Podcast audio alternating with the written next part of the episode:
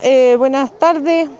Eh, estamos aquí en el en Carrico, en la entrada con los dirigentes de, la, de las comunidades de, del litoral, eh, Pucatrihue, Vallamansa, eh, Michael Pue, que la preocupación eh, recae en que mayor es que los turistas no puedan llegar al litoral.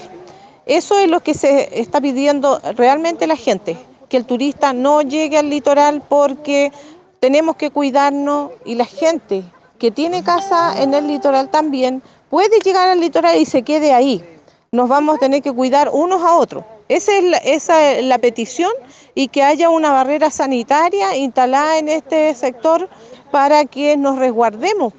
Esa es la, la, la, petición de todos los dirigentes que estamos aquí en, en, en este rato, aquí en, en Carrico.